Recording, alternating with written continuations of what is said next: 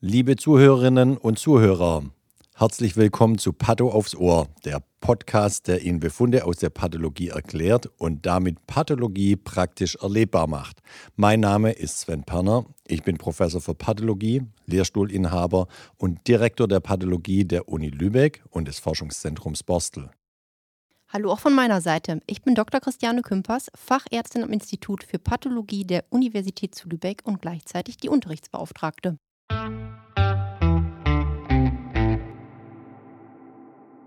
Hallo, liebe Zuhörerinnen und Zuhörer, zu einer neuen Folge bei Patho. Aufs Ohr. Hallo. Hallo, liebe Charlotte. Hallo, Sven. Ich freue mich wieder zusammen mit dir einen Befund zu besprechen. Das ist mir auch wie immer eine große Freude. Und Ehre. Oh, sowieso. Ich freue mich auch für dich, dass du das mit mir machen darfst.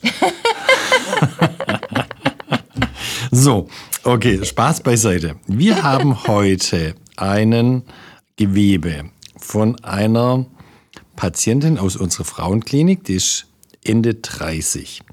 Die klinische Diagnose und Fragestellung lautet Eileiterschwangerschaft, fetale Anteile, Fragezeichen, Auffälligkeiten. Und eingesandt wurde von der äh, jungen Dame die Tube rechts. Mhm. Charlotte, übernimm du mal. Mhm. Also die Makroskopie ist wie folgt. Eine 7 cm lange, segmental kolbig bis auf 2 cm dicke erweiterte Tube mit schwärzlicher Verfärbung und fokaler Ruptur. Das sagt schon nochmal relativ viel aus. Mhm, so mhm. stellt man sich doch irgendwie eine Eileiterschwangerschaft vor.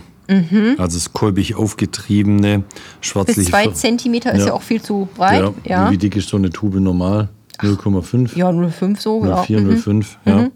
Das ist ordentlich dick, dann schwarzliche Verfärbung. Und eine Ruptur. Eine Ruptur, also schwarzliche Verfärbung, das kommt hier durch den Blutstau. Ja. Und die Gangrän. Ich meine, ich mein, na klar, das ist ja auch eine Notfall-OP. Die, das ist ein Notfall. die Frauen sind ja. Äh, Früher sind die daran gestorben. Ja, ja, bösartig krank, die müssen ja, ja, sofort operiert werden. Das ist ne? wie eine rupturierte Appendizitis im Endeffekt. Ja, klar. Ja.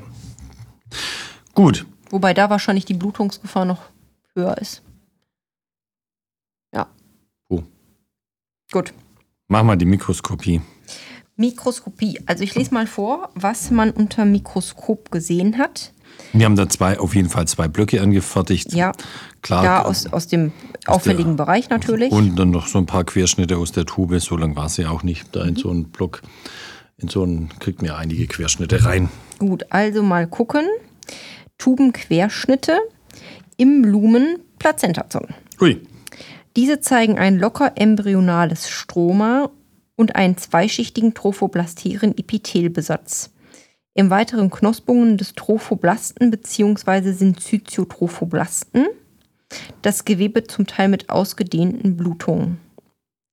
In anderen Arealen eine reguläre Schleimhautauskleidung der Tube, reguläres Epithel auf dem Fimbrientrichter. Mhm.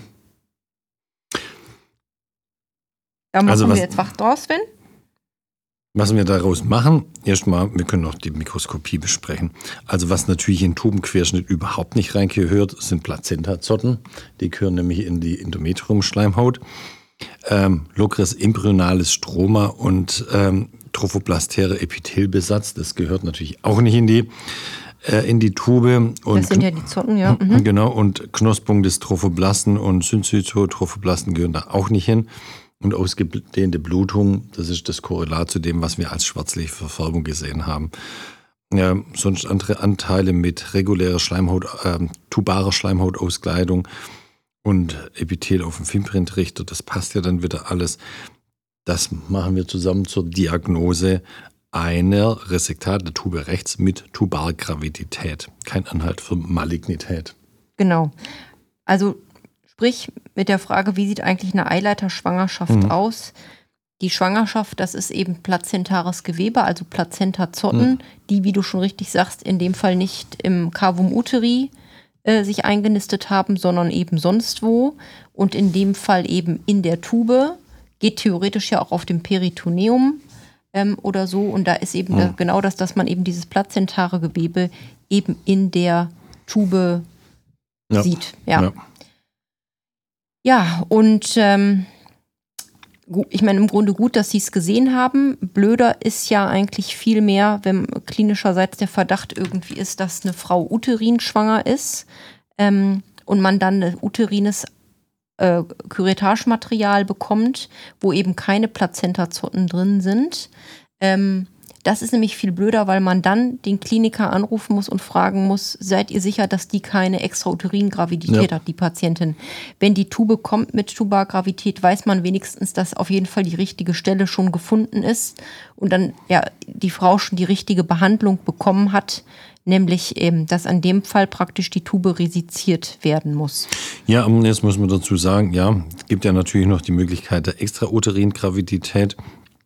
Auch nicht gut für so eine Patientin, muss auch schnell behandelt werden. Aber hier jetzt mit der Tubari, äh, tubaren Gravidität hat sie eine Tube natürlich verloren. Mhm. Wenn es dann auf der anderen Seite nochmal passiert, dann ist eine Schwangerschaft auf natürlichem Wege nicht mehr möglich. Mhm. Dann muss man auch sagen. Genau. Ja, aber da geht natürlich das Leben hier vor von der Patientin. Die, die würden dran sterben. Die würden, ja klar.